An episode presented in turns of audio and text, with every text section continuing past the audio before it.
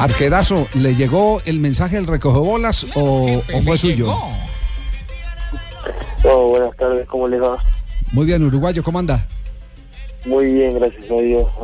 Acá, disfrutando un poco de la familia. Ya, eh, le vamos a quitar un poquitico del tiempo que usted le dedica a su familia para eh, hacer algunas precisiones.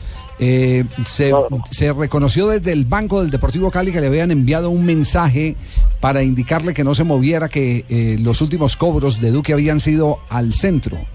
¿Le llegó el mensaje o usted ya tenía la misión establecida de acuerdo a charlas técnicas o, o a lo que usted había visualizado de partidos anteriores? No, con Eduardo Niño ya lo habíamos analizado y antes del partido, en el calentamiento, le, le dije que si, si llegaba a haber un, un penal en contra y Duque lo paqueaba, me iba a quedar plantado en el medio. Y, y si él me daba la bala, yo lo iba a hacer. Y Eduardo Niño me dijo que si yo estaba confiado que iba a ser así, que me quedara plantado en el medio.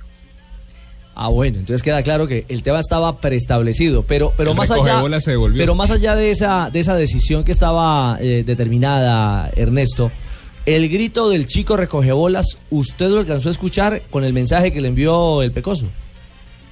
Sí, no, el Pecoso siempre me dice que lo aguante hasta el final y, y eso fue lo que me dijo el chico. Agradecido al chico que se pegó una corrida bastante larga para ir a decirme eso. Juan David pero pero hizo bien, hizo bien su trabajo el pelado. Javier, ¿no sabían que el chiquito era yo? No, no, no, no, usted no corre así de rápido. ese fui yo. Usted no corre Algo así de bueno tenía que rápido. hacer. Eh, eh, usted, usted ya había eh, vivido una experiencia similar, eh, había aguantado a cobradores eh, que acostumbran mantenerse, pararse, sostenerse para No. tratar de que juegue el arquero, ¿no? No, la verdad, la sí, eh, sí soy de aguantar a los pateadores, pero pero jamás en mi carrera me había plantado en el medio con, con la idea de quedarme inmóvil en el medio, jamás.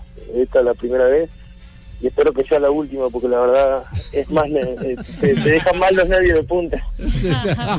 claro, quedaría la sensación, hombre, ¿y yo por qué no lo hice si yo pensé tirarme a la derecha o tirarme a la izquierda, ¿cierto? Sí. Claro, por eso mismo te juega mucho lo psicológico. Bueno, ayer tuve la, la bendición de, de estar claro en, en ese sentido y, y me quedé, me aguanté la decisión de que me iba a quedar parado en, en el medio y, y allí fue el penal. Ernesto, en las últimas fechas, sobre todo en el remate para clasificar, usted terminó siendo la gran figura del Deportivo Cali, lo que muestra que le están llegando mucho al equipo azucarero. ¿Cómo explicar esos problemas defensivos que tiene el Cali? No, yo creo que, que, que no es defensivo, solo de la zona defensiva, es defensivo de todo el equipo. Cuando el equipo corre en los 11 es un equipo y cuando corren 5 o 6 es otro. Tanto sea en, en defensiva como en ofensiva. Tenemos que, encontrar la regularidad eh, en, en correr los 11 en la cancha y, poder sacar lo- los partidos adelante. Eh, Ernesto, eh, dicen que los títulos los ganan los hombres y, y los partidos los ganan los chicos. Este, este Cali que, que usted abandera como más experimentado está lleno de canteranos, de jugadores muy jóvenes. ¿Sí, sí tiene la chispa y, la capacidad para ser campeón este, este Cali en construcción? El Cali del semestre pasado era bastante similar, solo que los 3, 4 jugadores que, que se fueron del Cali tenían 6, 7 años en primera, pero no dejaban de ser muy jóvenes. Eh, el refrán sí lo conozco y, y para mí es una regla que los pelados no ganan campeonato, pero la verdad que con lo que hicimos el semestre pasado uno se pone a pensar y, a, analizar si, es de verdad eso, eh, eh, eso que se dice. Sí, eh, sí, son, son, son eh, eh, frases, esas frases de don Renato Cesarini, que decía que los, los No, chicos, son, los chicos son frases hechas de, de- de muchos años para atrás y, que hacen carrera. Siempre va a haber la- la excepciones. toma como suya. Exacto, que hacen carrera. Sí, hacen, hacen carrera y se, y se desmontan de acuerdo a las circunstancias. Es cierto, el Cali salió campeón con un equipo mucho más inmaduro que este. Si le sumamos todo el tiempo, los seis meses claro. que tiene de más. ¿Cierto? Ese- Un ese- título ese- encima. Sí, sí. Por eso mismo, y, a- y ahora suponete, estos mismos que le dicen pelados, eh, ya tienen la experiencia de haber ganado un campeonato, haber ganado finales y por penales una semifinal contra Millonarios increíble. Entonces, si bien son, son muchachos, eh, tienen ya experiencia, por lo menos experiencia en, en esta parte en esta parte del campeonato, que, que es nueva para la gran mayoría de los jugadores de fútbol en Colombia y para el Cali ya se hizo costumbre. Ernesto, bueno. Ernesto, y una de cierre. Este ya quedó claro que el penal más fácil que tapó. ¿Cuál ha sido el más teso, el más difícil?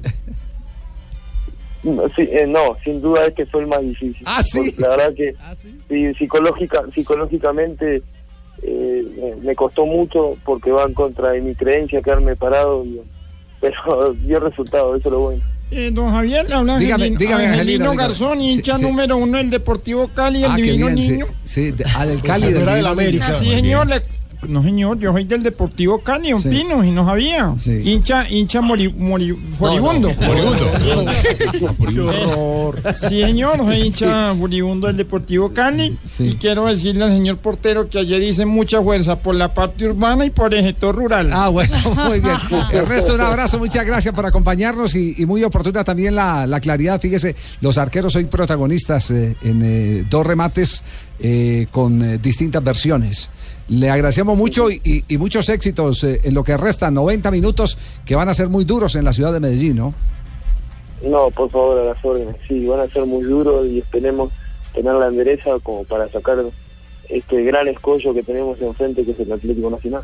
Bueno, ahí tienen, los arqueros son- fueron los hombres de mucha panela en la jornada, ¿no? Lunes de arqueros. Y los Sí. únicos extranjeros en el campo, lo particular, ¿no? Ah, además. Sí, es cierto.